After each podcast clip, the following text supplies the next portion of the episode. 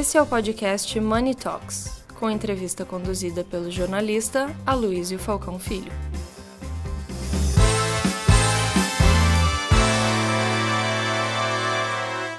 Vamos começar pelo, pelo, pelo início aí que a gente estava falando, falar Uhum. de família, Sim. eh, infância, adolescência.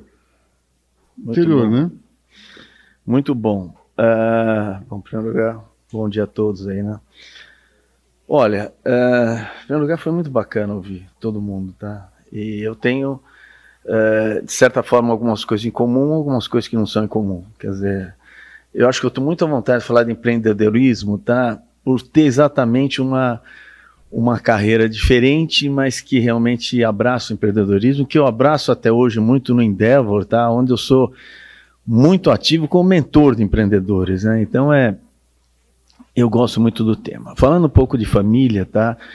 Eu, eu tenho pai que veio logo depois da guerra, tá? Com a Itália destruída, tá? Até ficou viúvo e depois teve um segundo casamento no qual eu nasci. E uma mãe que era filha de imigrante italiano, mas imigrante italiano que veio 50 anos antes para o país e construiu uma farmácia em 1905 em Araraquara.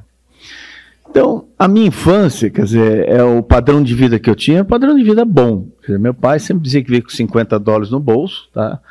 É, veio para trabalhar numa metalúrgica do Pinhatari. E minha mãe tinha, quer dizer, meu avô havia prosperado, tinha uma rede de farmácias aí, com 10 farmácias, né? Isso na metade dos anos 50. É, e dali para frente, quer dizer, eu nasci em 1952, sou acho que mais velho de todos que está aqui, tá? Ah, então eu diria assim, eu tive uma infância boa, que não faltou nada, mas era uma infância de classe média. A gente vivia na Vila Violeta, era uma famosa vila que tinha ali nos Jardins, era uma vila, era uma casa alugada, mas era um, uma, uma, uma, nunca me faltou nada, no Colégio Oliveira de Brandão, qual- Travessa de qual rua? É na Alameda Jaú, Jaú, né? é onde virou o hotel o Mufarrege, eu acho, Mufarrege. E então meus pais foram muito voltados a me dar uma escola de qualidade, foi, eu estudei no Colégio Santa Cruz, e acho que você falar, bom, da sua, falei assim um pouco dos meus pais, né? Mas eu diria da minha educação, de como eu cresci, eu acho que as grandes influências que eu tive foram foi o Colégio Santa Cruz, que acho que o Colégio Santa Cruz para mim sempre foi um colégio que ele foi diferente, no sentido de olhar o mundo com uma lente maior, e eu acho que isso Até hoje, assim, né? é, eu tenho. O Santa Cruz completou 70 anos. Aliás, ele nasceu comigo, Santa Cruz, tá? E eu acho que aquilo seria muito importante na minha vida. É, é, são duas coisas que eu sempre cito: foi o Colégio Santa Cruz e o futebol. O futebol acho assim uma. O Santa Cruz por ter, ter me permitido ter olhar o mundo com uma lente maior e conviver dentro da empresa de gente como a que a gente tem hoje e sempre teve, tá? uma linguagem, sabe, muito mais, é, é, com relacionamento, eu diria, muito mais, é, é, é, onde você consegue, muito mais empático, tá? E o esporte, eu acho um convívio, esporte coletivo, para mim, é uma lição de vida, assim, maravilhosa, porque o esporte, realmente, você tem que trabalhar em equipe, especialmente futebol, você tem que aceitar a derrota, você tem que aceitar não estar bem, você tem que aceitar, você tem que respeitar o juiz, você tem que, senão você vai para fora, você tem que aceitar o ponto de vista do técnico. Então, acho que são duas coisas que contribuíram muito na minha formação, tá? Então, eu diria assim que tive uma, esporte é- uma infância, juventude. Oi? Futebol. Futebol. Futebol, futebol, futebol. Isso em casa ainda é religião, tenho três filhos homens, são apaixonados por futebol, tenho os netos agora que também são, e eu digo por jogar futebol, obviamente sempre tem a coisa clubística e tal, mas não é, não é tanto por aí. Eu, eu sempre se estimulei muito isso. italiano, então estão falando do Palmeiras, é isso? É, mais ou menos. eu ontem fui, segunda-feira fui no GRAC, né, que só um pequeno caso aí, que eu sou, há um tempo já que eu sou, sou mantenedor, né, colaboro muito com o GRAC, seja na pessoa física, na jurídica, e eu tava, tinha jogo do Palmeiras, bem no horário, que tava a orquestra tocando ali, tinha a orquestra de Heliópolis, eu com minha com meu celular aqui, né, e dando uma olhadinha no jogo, ouvindo uma olhadinha no jogo, e aí eu descubro que atrás de mim, eu não sei se quem gosta do futebol sabe, tinha a, a, um menino que ele é cego e cuja mãe traduz o jogo para ele. ele. Ele ganha um prêmio da FIFA, tá? A, a mãe ganha um prêmio da FIFA como torcedora símbolo mundial. E ele é palmeirense doente. Então, à medida que a coisa, que o jogo é transcorrendo, o Palmeiras estava perdendo, depois empatou, fez 2x1, um, fez 3x1. Cada vez que eu tinha um replay, eu dava o celular para ela. Sabe? Então, é uma coisa muito bacana, muito. Então, acho que. Eu, eu diria assim, quer dizer, hoje. É, desculpa, parece que eu estou entrando em outro tema, mas eu vejo como é importante na relação familiar quando você tem, eu tenho três filhos homens, e a gente fala, nós somos todos palmeirenses. Às vezes tem assim um avô que brinca e fala, é, tem um avô que brinca e fala, não, ele vai torcer para o Corinthians, porque o Corinthians... E eu acho que a liga que eu tenho com os filhos e agora com os netos, se você não tem assunto, você tem o futebol, tá certo? Então você fala, tem um jogo, você está no WhatsApp trocando 150 mensagens, tá certo? Então eu acho o esporte uma coisa fantástica. E voltando então ao meu tempo de juventude, acho que isso foi uma coisa muito importante. Mas eu tive uma juventude que nunca me faltou nada, era uma família de classe, minha mãe dizia média alta, tá certo? Acho que chegamos depois à alta, minha mãe já, o, meu, o meu, pai veio, tá certo, de uma forma, a, a minha mãe já tinha um, um, um, o pai já tinha vindo, já tinha formado, quer dizer, tinha uma, uma rede de farmácia, era um negócio pequeno, depois o negócio enxugou, houve divergências familiares, uma governança muito pouco clara, e aí meu pai acabou adquirindo a parte, tá certo, dos irmãos da minha mãe, porque afinal de contas era o avô materno, que fez a farmácia. Então, meu pai, como genro, no momento de desgoverno, pegou uma rede de 10 farmácias, eh, que se reduziu para três farmácias na metade dos anos 60, para que ele pudesse ser um negócio. Meu pai tinha, de fato, uma veia empreendedora. Todo italiano que saía eh, no pós-guerra vinha aqui meio que com obrigação de vencer. Era uma coisa assim, fazer América era uma expressão muito utilizada, né? E eu acho que todos os imigrantes sentiam uma responsabilidade de empreenderem, de vencerem, mas meu pai não tinha muito, quer dizer, ele era um cara metalúrgico, era um, era, era um químico que veio da Itália, e, na verdade, quando meu avô estava por falecer, que falou: olha, não tem sucessão, não tem nada, e meio que falou: é ele e dois filhos. E depois, na metade dos anos 60, com a crise de governança com a qual eu aprendi muito, da segunda geração, a falta de regra gerou crise, tá? E essa crise adiante fez com que a empresa encolhesse e meu pai tomasse a empresa em, na metade dos anos 60. E posteriormente, eu me estudei engenharia, me formei, é, é, é, é depois de Santa Cruz, eu fiz a, a Politécnica, eu estava fazendo mestrado em engenharia de estruturas, porque eu tinha um, um, cunhado que era um grande professor da escola, uma cabeça brilhante, e não sei bem por que eu estava fazendo aquilo. Então, aquilo começou realmente a me dar, eu sou extrovertido, eu sempre gostei muito de gente, eu tinha uma juventude assim muito é, é, é, cheia, rica, tá? E eu estava meio que, né, tinha feito os créditos do mestrado, estava defendendo a tese, meu pai falou, olha, a rede, meu pai tinha essa rede de farmácias com sete farmácias já até então, e meu pai falou, olha, em vez de você ficar aqui, vai lá na empresa, pelo menos você ficar fazendo sua tese de mestrado, e ao mesmo tempo você está vendo gente lá, né? E aí eu acabei entrando, botando o pé na empresa, fazendo minha tese de mestrado. Eu acho que eu sou uma prova viva que a gente não precisa fazer o que gosta, mas pode aprender a gostar do que faz. Eu acho um contraponto muito interessante que eu falo quando eu converso com jovens, né? Uh, e eu aprendi a gostar do que eu fazia. Eu tinha horror do cheiro de medicamento, porque nas férias meu pai às vezes queria que eu fosse lá e no meio daquele, porque o nosso centro de distribuição era uma sobreloja da Praça João Mendes. E o cheiro de remédio, porque tinha ali no meio, tinha um escritóriozinho e tal. E então, enfim, eu sou uma prova viva que, com toda essa algeriza que eu tinha, um ano, dois anos depois de eu entrar na empresa, eu realmente comecei a me apaixonar. Então, e eu, se eu puder continuar, talvez, eu acho que até dou um pouco mais de liga e, e condições de você me perguntar. Eu acho assim que, primeiro que eu tinha um período difícil inicial, porque o varejo era muito pouco, pouco, profissionalizado, era barriga no balcão, não tinha métodos, processos, não era, coisa não era bem por aí. Não era uma empresa próspera, até minha irmã falava, você vai lá, ali o lucro aparece é só em estoque. O que sustentava muito a família era um pequeno laboratório que meu pai tinha adquirido 10 anos antes e que já estava por poucos anos depois a gente fechou por uma série de questões regulatórias. Não dava para trabalhar sério, enfim, com a indústria, na indústria farmacêutica, então a gente não, não queria de forma nenhuma dar, dar caneladas, né? E, mas então, é, é, eu termino isso, quer dizer, então eu, eu, eu, eu, eu, entro nessa empresa que tem essas sete farmácias e que na realidade era é, vista pela família como um negócio né, que, que não, não era tão próspero. E aí eu, eu me sinto, eu, eu primeiro tive uma, um ciclo que talvez de poucos anos em que eu sentia mais uh, uma, uma vida de empresário e eu comecei a me sentir empreendedor na hora que eu conseguia olhar oportunidades e falar, ah, eu posso transformar. Porque realmente você ligar engenharia com varejo e um varejo muito pouco desenvolvido, fala como é que isso se liga? E isso se ligou na década de 80 quando chegaram pela primeira vez você teve computadores acessíveis a empresas de porte pequeno. E a gente comprou um computador cobra de 1 mega de memória e com aquele iniciou uma gestão de estoque. Tinha as mesmas sete filiais, tá? sete farmácias. E o que acontece, como a gente tinha prazo de pagamentos muito longos, tá? Você tem uma boa gestão de estoque, você tirar as decisões de estoque das farmácias para o, seu, o, centro de distribuição, que à época era um centro de 30 metros quadrados, e quem faz centro de distribuição aqui deve saber, é na realidade um estoque adicional que tinha numa loja.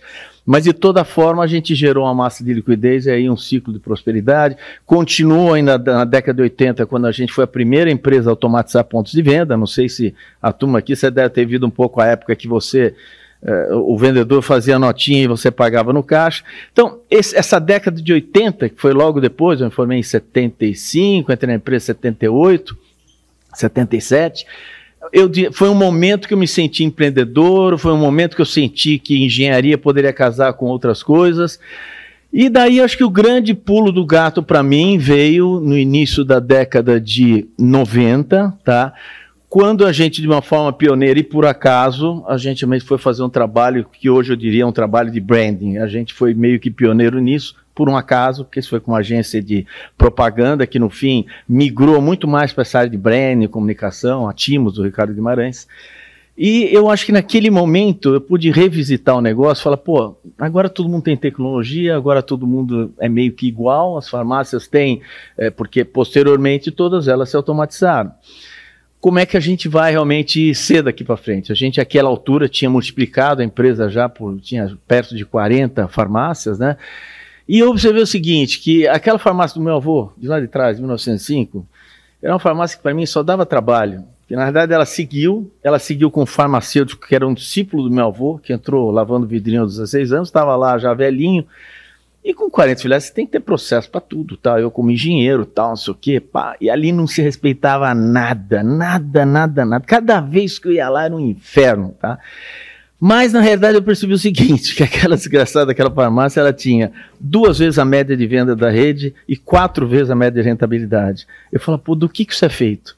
Aquilo era o tal do cliente no centro do negócio, que a gente fala hoje. Quer dizer, você escravo do cliente. Você para fazer tudo que o cliente quer. Eu digo ali tudo, rentável não rentável que fosse, mas a conta fechava de uma forma extremamente positiva. Entregar, esquecer que entregou, guardar na gaveta, mas o cliente mandar pegar produto fora do mix, pedir coisas que eram muito mais área hospitalar. Eu falei, putz, esse negócio é um negócio de relacionamento, não, não é um negócio de transação. Então a gente recriou, revisitou a empresa, era um varejo praticamente igual a outro varejo, um varejo saúde não pode ser igual a outro varejo. Aí a gente trocou toda a linha de frente, que eram feitas de vendedores, tá? vendedores comissionados, e começou a trazer, a formar essa cultura, tá? trazendo só jovens de primeiro emprego para trabalhar no negócio. Então, era meio que um jogo de troca, a gente tem um plano de carreira muito claro de, de, de desenvolvimento, é, e ao mesmo tempo esses jovens se adaptando a uma cultura de cuidar de gente, de se relacionar com pessoas. E acho que isso, para mim, foi o grande pulo do gato, foi quando a gente de fato subiu, a gente começou a década 90, não sei se a gente estava, estava entre as 10, mas era, sei lá, sexta, sétima, terminou em segundo como a top 2, o segundo do ranking no final de, de, de, de, dos anos 90, tá? Então acho que essa aí foi a grande transformação, e eu acho que esse período, uma década de tecnologia nos anos 80, essa década de pessoas no ano, dos anos 90, essa descoberta, tá? O quanto um propósito poderia ser vencedor, o quanto o nosso negócio era feito de fidelizar, de se relacionar. Isso é a base que está plantada até hoje. E eu, como presidente do conselho, hoje, eu é, toda semana eu tenho pelo menos dois ciclos de conversas com gerentes para ser E eu acho que esse é o papel fundamental do conselho para ser um disseminador da cultura. O conselho tem que ser guardião da cultura. E isso você conta a história, você fala de onde a gente saiu, por que, que a cultura é essa, por que, que a gente tem potências, tá certo? fortalezas para chegar onde a gente quer chegar. Então, acho que um pouco aí da. Tá? Eu acho que você fez uma pergunta, eu já respondi um monte de coisa, mas pelo menos eu te dou, eu te dou chance de fazer perguntas inseridas, porque é um perfil diferente. Eu vejo todo mundo aqui foi zero, foi pessoas saíram de lá, né, do zero mesmo e construíram coisas fantásticas, né? Então é um pouco diferente. Eu falei, não assim berço de ouro, muita gente às vezes acha porque a empresa virou uma, uma fortaleza, uma força muito grande e tal no varejo mas na realidade, quer dizer, sou de uma família de classe média, tá? Que a empresa que eu iniciei. Ah, é importante que vieram meus irmãos, eu fiz um processo de sucessão no final dos anos 90, meus irmãos saíram, trabalhei com a quarta geração, temos família no negócio hoje, acreditamos que profissionalizar não é trazer gente de fora, é ter família competente, com regras.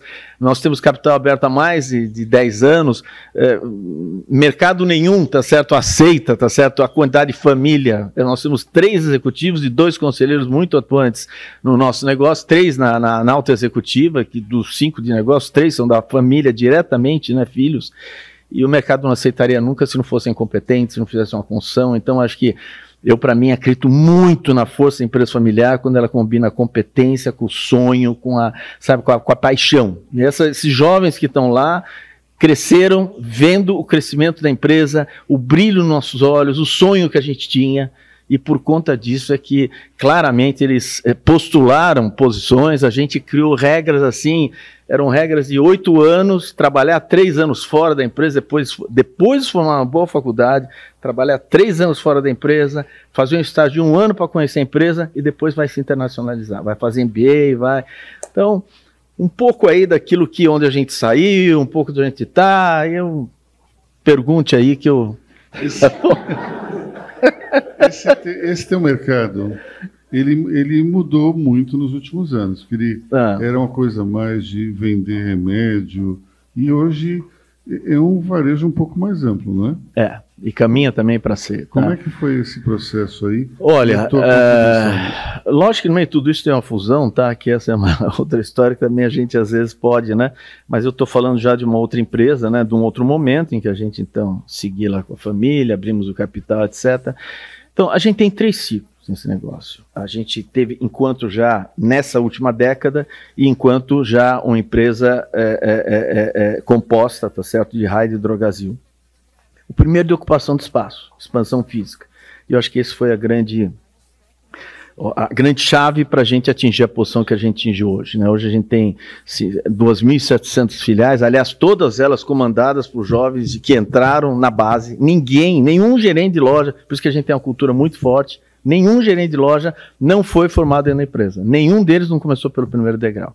Mas, enfim, isso facilitou muito o processo de expansão, porque expansão é reproduzir modelos, não é só você ter uma inteligência de expansão muito forte, mas é você ter a capacidade de reproduzir alguma coisa boa e de se ajustar. Num país de dimensões continentais como o Brasil, você poder ajustar a sua oferta de valor em cada lugar. A gente está em todos os locais do país, em todos os 23 estados, e a gente tem share relevante e médias extremamente estáveis, tá certo? Em todos os lugares. É muito fácil a gente ganhar no mercado de origem mais um ou dois. É difícil ganhar em todos, tá? Então, eu diria assim que é, essa foi a primeira fase, foi muito bem sucedida. A segunda fase é quando a gente percebe que a jornada do cliente não é mais só uma jornada física. A jornada física era entrar na loja, comprar, pagar e sair. A jornada digital é diferente, o relacionamento é outro. Então, aí casaram-se duas coisas: o fato da gente ter uma rede muito grande, com muita capilaridade, e você poder captar cliente a custo zero praticamente, porque os clientes de farmácia são clientes próximos, tá? Você poder usar a sua capacidade, tá certo? As pessoas aculturadas que você tem numa filosofia de cuidar para fidelizar, até para digitalizar, porque você está próximo, até para digitalizar, e a proximidade de casa para você, sabe, facilitar o relacionamento, entregar, para você permitir que o cliente navegue em meios físicos, digital, da forma como ele escolher. Esse então foi o segundo ciclo e o segundo grande projeto. E agora a gente tem um terceiro ciclo, que o sistema de saúde começa a se consolidar em, em, em, em ecossistemas, aonde grandes grupos querem prover saúde integral. E aqui tem uma grande oportunidade, quando você fala de habilidade para o futuro, qual é o futuro? É um futuro que a gente começou a trabalhar já há três anos, criando, é, colocando a venda de caixinhas, quer dizer, colocando aquilo que era um varejo, por mais que assistido, com farmacêuticos especializados, etc., colocando esse varejo como não deixando de ser a, a, de ter as farmácias como palco principal, não deixando de ser o gerador de caixa principal, mas abraçar um sistema maior de promoção de saúde e bem-estar. Porque nós temos, dizer, dentro dessas 2.700 lojas, é, em loja a gente deve ter 42 mil pessoas, todas aculturadas, todas dentro dessa cultura, tá? Você tem uma fortaleza muito grande, você fala, eu estou perto, eu tenho, eu tenho potencial com o meu grupo, eu tenho os clientes, o relacionamento me permite ter dados, a gente tem 42 milhões de clientes, tá? dos quais 23 milhões a gente considera é, é, é, compra em três meses, tem critérios aí de definição de fidelidade, etc. Mas enfim, 23 milhões de clientes cativos e próximos. Então, você aproveitar tudo isso, tá certo? Todas as fortalezas, tá? Para é, em conhecendo o cliente, você pode trabalhar a partir da saúde e não da, a partir da doença, como o sistema trabalha. O sistema trabalha a partir da doença, tá? O sistema trabalha indo de encontro ao cliente. Nós já temos o cliente em casa, temos ele quando está com saúde, quando começa as cronicidades e quando, a partir das cronicidades, ele de repente pode atingir um caso mais complexo, tá? Então, acho que a gente tem a capacidade de prover outro serviço, então o serviço entra na farmácia, o serviço pode entrar fora da farmácia, é momento a gente olhar startups, é momento de a gente ah, talvez até ajudar, acho que a minha experiência de lidar com o empreendedorismo na Endeavor ajuda muito a trazer os parceiros certos, startups, porque é complexo, tá? Startup é um negócio que você está comprando conhecimento. Fala isso os caras saírem, tá? Como é que você amarra essa regra? Como é que você, como é que você tem esse cara para fazer aquilo? Porque não, nós não vamos fazer, desenvolver coisas que a gente até aqui nunca desenvolveu. Nós não vamos ser laboratório de análise clínica, nós não vamos é, é, é, ter uma série de serviços, tá? Que você precisa, especialista em nutrição, em saúde física, a gente tem que ter empresas, grupos, normalmente startups, tá? Que de repente sejam parceiros para a construção desse ecossistema. Então, o futuro está muito relacionado a algo maior é, e o sonho da empresa é ser a grande empresa promotora de saúde e bem-estar do país. Eu acho que a gente tem todas as fortalezas para isso, pelo tamanho, pela capilaridade, pela, pela formação de pessoas que a gente tem, tá? E enfim, eu estou no conselho com responsabilidades grandes, um nível de atuação que é obviamente menor do que como executivo, tá? Um conselho que é bastante atuante para que isso tudo seja viabilizado. O conselho puxa agendas bastante, tá? Eu acho que hoje, eu até digo, eu, obviamente, eu, tô, eu completei 70 anos agora, tá? Eu estou no conselho desde os 60, tá? Ou 59, estou há 11 anos na presidência do conselho, tá? Uh, eu nem imaginaria numa posição de executivo. Mas eu tenho uma preocupação, quer dizer, e, e, sempre tive, quer dizer, foi até instigado quando a gente fez a fusão a criar um conselho que efetivamente fosse equilibrado e principalmente muito participativo. A gente comanda muitas agendas, agenda de sustentabilidade, agenda digital, agenda, a própria agenda da, da, da, da, da é, como é dizer, da saúde. O conselho provoca, o conselho traz conhecimento, o conselho procura sempre trazer os talentos que precisa para isso, tá? E a agenda do conselho é ativa, mas ela tem é, for, é, é, fronteiras muito claras com a executiva. Eu não tenho nem sala, a sala minha podem usar o quanto quiserem, que eu só vou na empresa para algumas reuniões presenciais, porque a dinâmica é toda virtual. Né? O conselho é, é muito fácil, virtual, todo mundo está viajando e tal. Paulo Castro tem uma pergunta para você. Antônio, parabéns, muito Obrigado. bacana o exemplo, né? Eu já acabei a, a palestra, né? Só eu falei, você não perguntou. Eu, eu sou o Paulo, né? Eu sou da Sovos, é uma multinacional americana que investe em soluções de tecnologia para gestão tributária, que aqui no Brasil é fundamental, né? Nós temos uma complexidade uhum. enorme e nós acreditamos muito no brasileiro, no capital e a gente exporta talento para o mundo inteiro daqui nessa área. E está muito claro na, durante a sua fala a questão cultural, a centricidade do cliente, mas eu queria que você contasse um pouquinho como foi a evolução dessa parte tecnológica. Né? Você falou que a automação uma das primeiras que automatizou ali o cupom foi, uh, foi a sua empresa, né? É. Como que isso veio acontecendo? Como foram as ondas que passaram, que vocês tiveram que passar para se adequar a esse crescimento e o que vem pela frente? Olha, a tecnologia ela corre atrás do negócio. Inclusive, não espere grandes respostas minhas, porque eu não sou especialista nisso. O que eu fui, é, eu aproveitei muito, eu fui a primeira turma da Poli que teve computação. Tá? O professor Vitor Feofiloff, tá certo?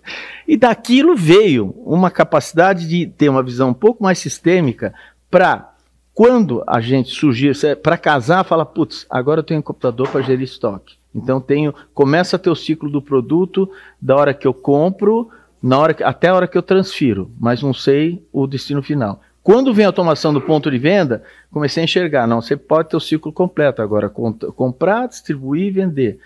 A partir daí, quer dizer, em parceria com minha área de tecnologia, simplesmente você começa a ter, desenvolver a tua visão sistêmica, tá? Para aquilo que era o básico. Porque o varejo era uma atividade de barriga no balcão, o, o gerente da, da, da, farmácia pede, você tem vencimento de produtos, você tem desperdício, você tem exagero, você tem, é, é, é, como é que se diz, pode ter falta de liquidez por conta do, do, dos excessos que você tem em loja. Agora, a partir daí, a tecnologia sempre caminhou atualizando o negócio. Por exemplo, falou aqui do trauma de SAP. Óbvio, a gente desenvolveu, tinha uma área de tecnologia, eu não tive traumas com SAP. A gente não teve, quer dizer, a, a, a, a, a década de 2000, quando a gente começa efetivamente a olhar, a, a, a, a, gerir a empresa pela granularidade, onde você percebe, acho que esse é o grande segredo do varejo, talvez de todos os negócios, é você, especialmente em termos digitais, você conseguir fazer a gestão pela granularidade. No limite, olhar o cliente e falar falar, esse cliente ele consome isso, ele gosta de, para ele serviço é importante, ele compra esse tipo de produto, o preço aqui que é importante. Então, enfim, esse processo vai desenvolvendo e aí, naturalmente, quer dizer, fui trazendo, não vou. O ferramental, quer dizer, fala, a gente, o primeiro instrumento de BI veio na metade da, da, da, da, da primeira década desse ano, tá? Na evolução, tá? Hoje, a tecnologia digital, o que a gente assiste do conselho, a gente sabe que tem desafios enormes, uma ruptura de, de, de hierarquias enorme dentro da empresa, tá?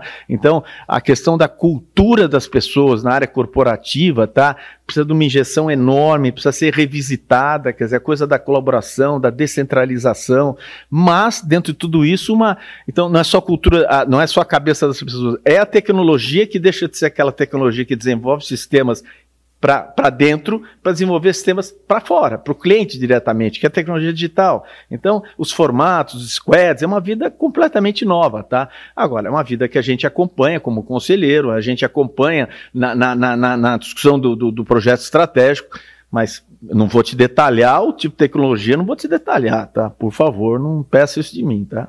Tá bom? Obrigado, Paulo. É, nós já estamos com a Daniela Marques aí, né? Então, depois dessa autopalestra do Piponzi.